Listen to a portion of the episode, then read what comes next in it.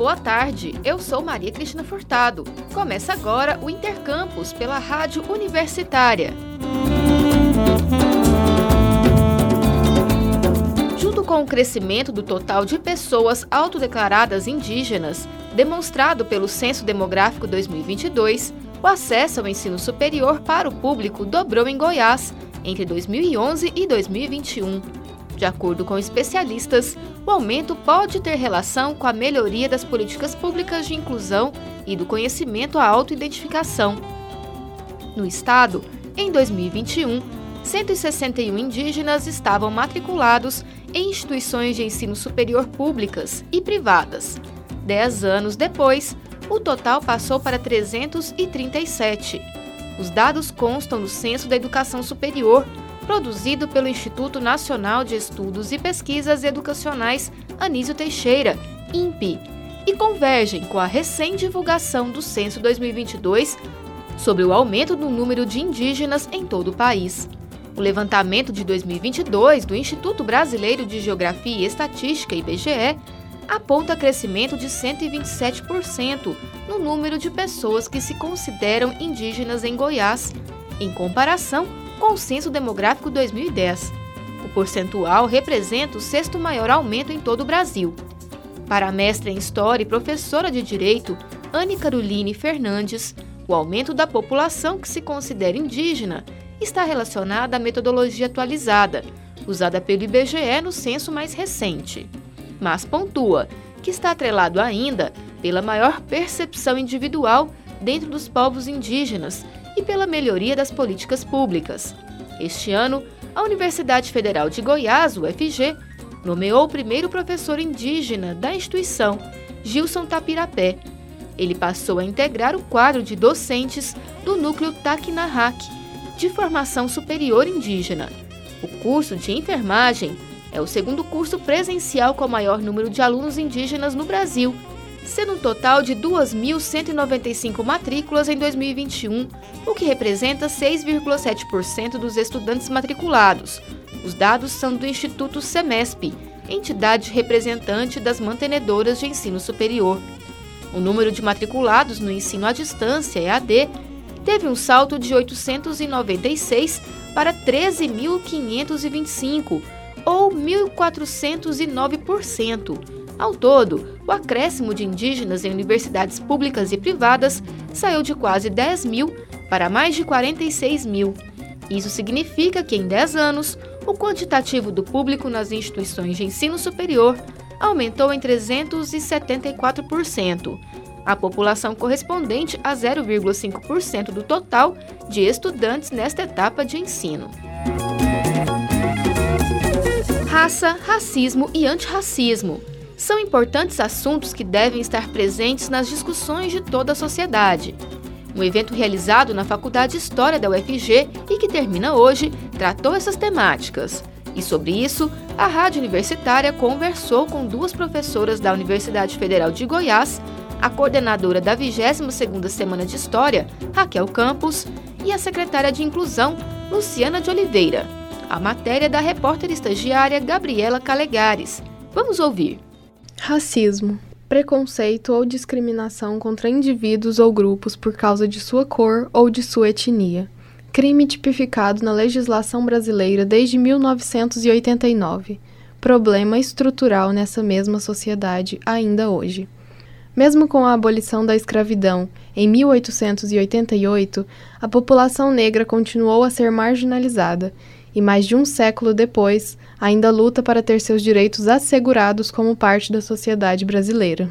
Compreender essa história é uma forma de nos instrumentalizar para lutar contra a continuidade desse tipo de violência. A professora Raquel Campos explica a importância do tema raça, racismo e antirracismo ser discutido na academia. Uma relevância desse tema que é permanente, mas além disso, a gente viu nos últimos anos, eu acho, uma série de é, novidades ao mesmo tempo, né? Por exemplo, com a emergência dessas discussões sobre decolonialidade, né? Ou é, a gente tem também, é, nesse ano particularmente, né, de 2023, é, uma efeméride muito importante que é que são os 20 anos da lei que obrigou ao ensino né, de história da África, história de, da cultura afro-brasileira nas escolas.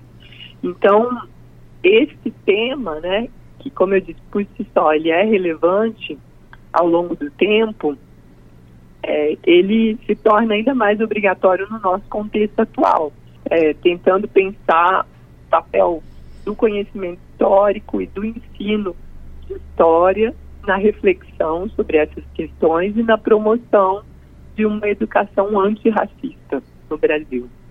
A professora diz por que é fundamental pensar as descontinuidades históricas e os mecanismos de perpetuação do racismo nos diversos momentos da história brasileira.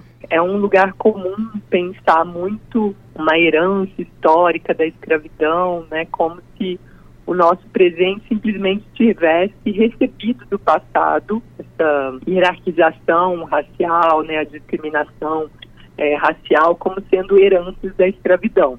Mas a questão é a gente pensar quais são os mecanismos que, por exemplo, numa sociedade pós-escravista, trabalharam para manu manutenção esse lugar subalterno né, da população negra, né, dos afrodescendentes na sociedade brasileira.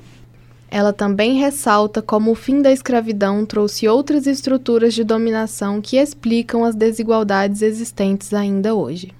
Mas aí a gente tem, é, um fim da escravidão, um reforço dessas, dessa lógica de racialização, né, que vai é, construir outros tipos de hierarquia que é, colocam essa população negra, afrodescendente, numa posição subalterna que vai significar, por exemplo, né, esses índices que a gente vê de desigualdade no acesso à educação, desigualdade no acesso a todos os, os índices, por exemplo, de saúde, de saneamento, né, é, de serem uma população que é especialmente vitimada pela violência policial, né, então é, do ponto de vista, tentando sintetizar, né, do ponto de vista é, da história do Brasil, né, dentro das discussões que são feitas hoje é, na história, a gente tem insistido muito em pensar, então, a especificidade dos racismos, né, quer dizer, falar mais em racismo do que racismo, e enfatizar os mecanismos que ao longo do tempo e sobretudo na sociedade pós abolição, né, repuseram essa estratificação racial, né? A universidade é um espaço de debate, de transformação, de luta e de renovação. Mas ela é parte da sociedade e, como tal, não está isenta dos problemas presentes nos demais espaços sociais. Entretanto, como lugar de produção de conhecimentos, a universidade deve se propor a lutar pela superação desses problemas. A secretária de Inclusão da UFG, professora Luciana de Oliveira, diz que, apesar de na UFG o racismo ser reproduzido, a instituição trabalha pela superação de seus efeitos.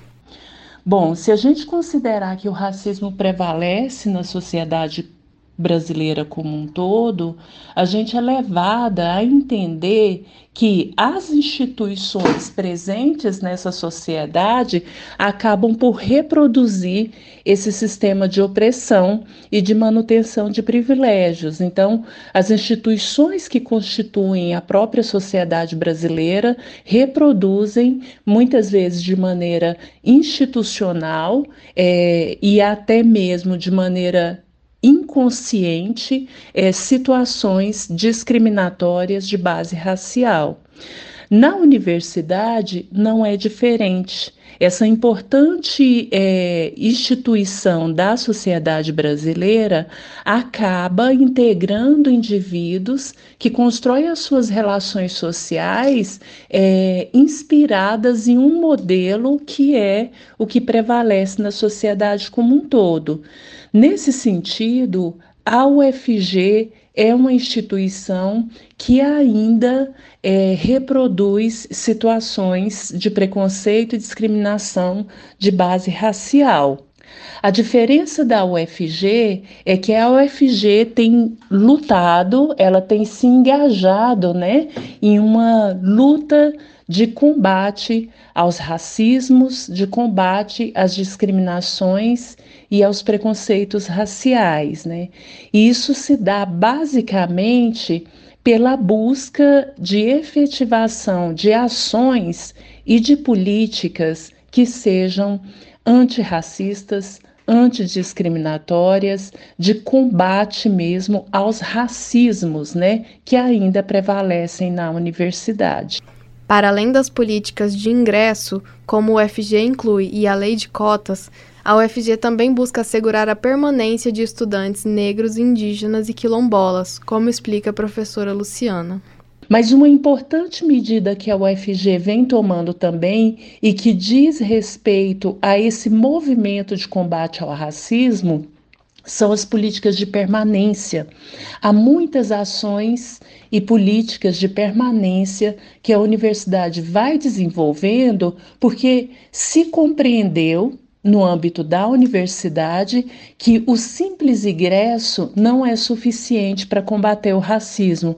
É fundamental garantir o ingresso, mas é fundamental também desenvolver ações de permanência para garantir a manutenção desses indivíduos que ingressam na universidade e a plena conclusão de seus cursos. Então, a universidade tem políticas, né, que vão desde políticas de moradia estudantil, é, políticas é, que garantem auxílio alimentação, é, bolsas, né, que asseguram a permanência desses indivíduos na universidade, são variadas modalidades de bolsa, para garantir que esse exercício de um curso de graduação se complete.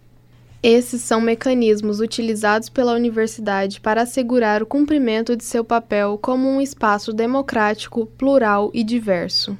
A secretaria entende que ela alcança é, um maior êxito na realização dessas inclusões que ela pretende realizar e fazendo isso de maneira é, integrada, articulada com todos esses órgãos e instâncias da universidade, a gente consegue fazer irradiar para toda a universidade o interesse da Secretaria de Inclusão, que é realizar realizar de maneira eficaz e eficiente as ações e políticas de inclusão, de acessibilidade de ações afirmativas, cumprindo assim a missão da própria Universidade Federal de Goiás, que é realizar um ensino de excelência, formação de excelência, sempre atenta à necessidade de realização também da inclusão, da justiça social e o desenvolvimento de políticas e ações é, que estejam cuidadosas, né, com a inclusão, com as ações afirmativas e com a acessibilidade. A luta contra o racismo e todas as formas de opressão deve ser abraçada pela sociedade como um todo, e a universidade é um espaço propício para a tomada de consciência, o desenvolvimento e a transformação dos indivíduos. E como diz o educador brasileiro Paulo Freire, a educação não transforma o mundo, educação muda pessoas, pessoas transformam o mundo. Repórter estagiária Gabriela Calegares para a Rádio Universitária. Estamos apresentando Intercampus.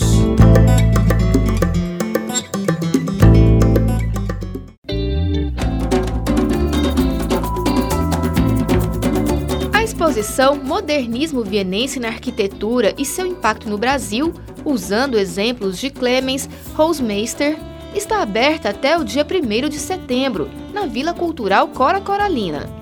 A atividade está inserida no ciclo do bicentenário da independência do Brasil, 443 anos de amizade com a Áustria.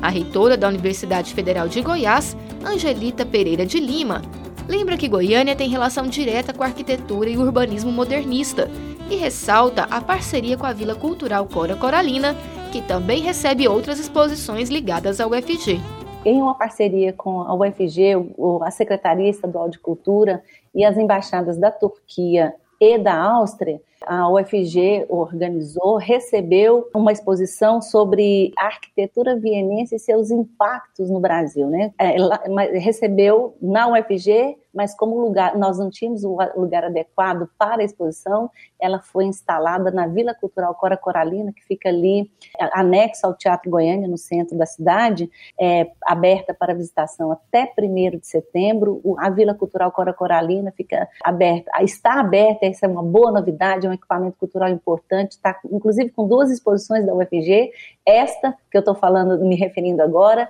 e a, a, a, exposição do Deriva do Bem, coordenada pelo professor Braulio, que é o diretor da Faculdade de Artes Visuais.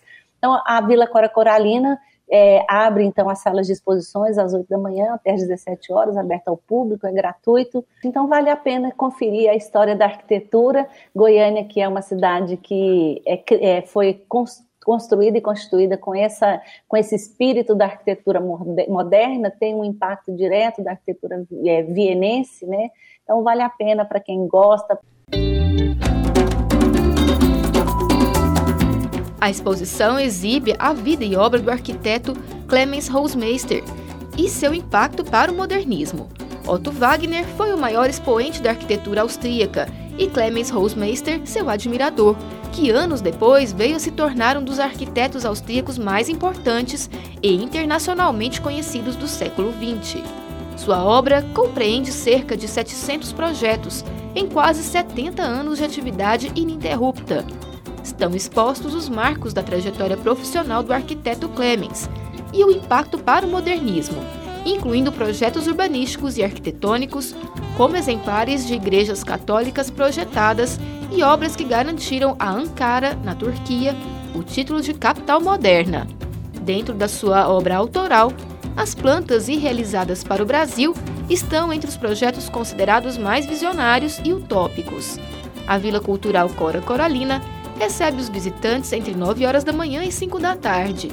Está localizada na Rua 3, setor central, atrás do Teatro Goiânia. Mais informações no Instagram, arroba Vila Cultural CC. Intercampus de hoje fica por aqui. Voltamos na segunda-feira ao meio-dia e 40. Nossa programação você acompanha pelo rádio nos 870 AM, pela internet no site radio.fg.br e pelo aplicativo Minha UFG. Nos trabalhos técnicos de hoje, contamos com Jorge Barbosa e Ana Cláudia Rezende. Obrigada pela audiência e até mais!